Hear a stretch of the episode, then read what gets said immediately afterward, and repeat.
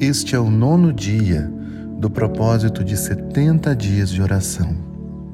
E eu quero te convidar mais uma vez para respirar. Respire fundo. Solte. Mais uma vez, respire. Solte. Continue fazendo isso enquanto seu coração se acalma, sua mente se aquieta e você pode se concentrar na presença de Deus que está junto de nós neste exato momento.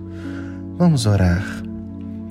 Papai, nós te amamos e queremos te pedir que o Senhor venha se mostrar bem perto de nós nós estamos em um propósito de 70 dias de oração e o Senhor já tem feito tantas coisas lindas no nosso interior.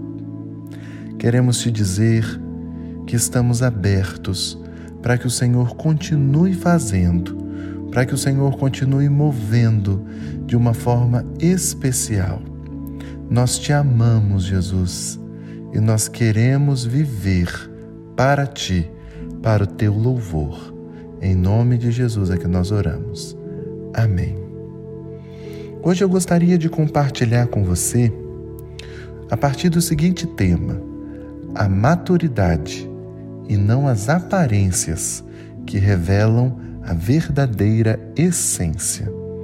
E o texto se encontra no Evangelho de Mateus, no capítulo 13, do versículo 24 até o versículo 30 Diz assim: Outra parábola lhes propôs, dizendo: O reino dos céus é semelhante a um homem que semeou boa semente no seu campo. Mas enquanto os homens dormiam, veio o inimigo dele, semeou o joio no meio do trigo e retirou-se. E quando a erva cresceu e produziu fruto, apareceu também o joio. Então, vindo os servos do dono da casa, lhe disseram: Senhor, não semeaste boa semente no teu campo? De onde vem, pois, o joio? Ele, porém, lhes respondeu: Um inimigo fez isso. Mas os servos lhe perguntaram: Queres que vamos e arranquemos o joio? Não, replicou ele para que ao separar o joio, não arranqueis também com ele o trigo.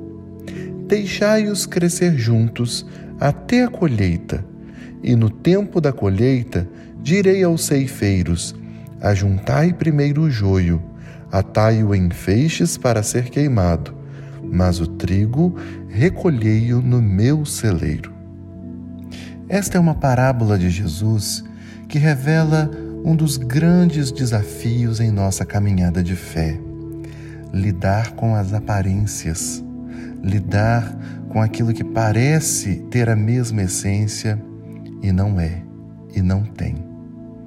Na verdade, eu queria destacar com você hoje que nós estamos inseridos no mundo. E no mundo existem aquelas pessoas que se comparam ao joio e aquelas que se comparam ao trigo. O trigo são estes que servem a Deus, que são seus filhos, que vivem uma vida de compromisso com Deus. O joio, infelizmente, é o contrário. As pessoas podem até parecer, mas na verdade suas vidas são movidas totalmente a servir os seus próprios prazeres, a si mesmos ou até mesmo ao inimigo. E é nessa hora que eu queria que você prestasse atenção nós precisamos ter muito cuidado. Nós precisamos ter muita prudência, porque nós estamos em um propósito de busca e de crescimento e com certeza muitas coisas aparecerão no nosso caminho, pessoas ou até ocasiões com aparência de que estão sendo enviadas por Deus, quando na verdade elas vêm para nos enganar, nos tirar do foco e do propósito inicial que estabelecemos com o Senhor Jesus. Ao mesmo tempo, nós não podemos ser maliciosos demais. Precisamos ter equilíbrio, discernimento, para que o próprio Espírito de Deus nos conduza um passo de cada vez, entendendo que joio e trigo crescem juntos, mas ao final essa diferença será revelada. E quais diferenças no decorrer dessa caminhada nós já podemos começar a perceber para que nós possamos nos preparar e não sermos enganados pelas aparências? Vamos lá. A primeira diferença que eu queria destacar com você é que o joio, ele compete com o trigo quanto aos nutrientes extraídos da terra. O joio é uma praga que atrapalha o trigo. Ou seja, o joio ele te rouba aquilo que é necessário para o seu crescimento.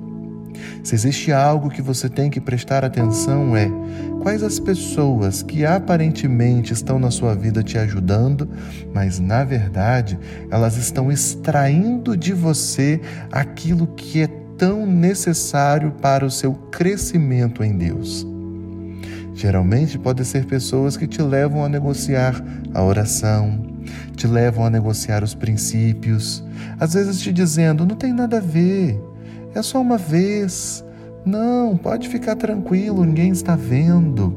Ou te levando a achar que aquilo que já foi um dia inegociável para você é, não é pecado mais. Essa forma de pensar é uma forma antiga, as coisas mudaram. Cuidado isso vai te atrapalhar. E ao invés de te amadurecer, isso vai te levar a retroceder na caminhada com Deus. Outra diferença é que o joio é uma planta que cresce dura e ereta. O que significa isso? Ela não se dobra, ela não é flexível, ela não é maleável. Isso representa orgulho, altivez, teimosia resistência ao processo de transformação. Pessoas que parecem tão amigáveis, mas não mudam, não conseguem colocar na sua vida os princípios do Senhor, porque não querem mudar. Querem que a verdade de Deus se enquadre à sua vontade e não o contrário. Outra característica do joio é que ele é tóxico para os seres humanos, enquanto o trigo alimenta. Meus irmãos, existem pessoas que infelizmente não podem estar na nossa vida pelo seu nível de toxicidade. Pessoas que às vezes sorrateiramente nos levam a ter uma visão negativa, nos levam a reclamar, a murmurar, a questionar valores e princípios que não deveriam ser questionados, porque eles são valores e princípios de Deus, são valores e princípios eternos e ao mesmo tempo em que são tóxicos, não produzem nada. Sabe aquelas pessoas que só questionam, só reclamam, mas não trazem nenhum tipo de contribuição para o crescimento de ninguém? Parece que tem prazer em promover a tristeza, o desânimo e o fracasso mas não impulsionam, não trazem nenhum tipo de incentivo ou de crítica construtiva a fim de que possamos chegar mais longe. Afaste-se dessas pessoas. Se já existe esse sinal acontecendo, você já tem que prestar atenção, porque isso não tem que estar na sua vida. Contudo, eu sei que é difícil fazer essa leitura e é difícil realmente é, saber o que de fato é e o que não é, porque as aparências elas enganam, mas a maturidade ela estabelece a diferença. Porque o joio e trigo, na época em que estão, estão maduros, estão prontos para a colheita, é nessa hora que é possível diferenciar os dois. Eu sei que Jesus estava mencionando também, talvez fazendo uma relação com a sua vinda. Mas se nós aplicarmos a nossa realidade hoje, pessoas maduras na fé, pessoas que têm maturidade espiritual na caminhada com Deus, elas de fato têm uma essência genuína que é perceptível. Ou seja, a maturidade revela quem nós somos, revela que nós podemos crescer, que nós podemos confiar em outras pessoas que são também maduras e juntos continuaremos crescendo até o dia da vinda de Cristo. Para concluir, aprenda a discernir, aprenda a fazer boas escolhas, peça a Deus para direcionar os seus relacionamentos. E eu gostaria de dizer um último detalhe: sempre busque estar no secreto, porque é no secreto que você sempre será nutrido. Nunca negocie o seu tempo com Deus para estar com ninguém, porque Deus tem que ser o primeiro na sua vida em todas as áreas. Vamos orar. Espírito de Deus, nesse dia nós queremos colocar a nossa vida nas tuas mãos. Nós precisamos do teu direcionamento, nós precisamos do teu discernimento, nós precisamos entender qual é a vontade do Senhor para nós, porque nós queremos ser cristãos maduros e com a nossa maturidade revelar a essência de sermos trigo, de sermos estes, ó Deus, que podem ser instrumento de alimentação para outras vidas, instrumento de bênção para outras pessoas. Pai, então nos ajude a discernir aquilo que é o joio ou aqueles que são o joio na nossa vida, para que nós possamos estar prontos, preparados, ó Deus, sabendo que o nosso compromisso é contigo, o nosso compromisso maior é com a tua presença, é em crescer, é em alcançar o cumprimento do teu propósito na nossa vida. Encha-nos do teu espírito e nos guia, Senhor, pelo caminho que é real, pelo caminho, a Deus, verdadeiro. Nos guia toda a verdade, porque nós pertencemos a ti. É a nossa oração, no nome de Jesus. Amém.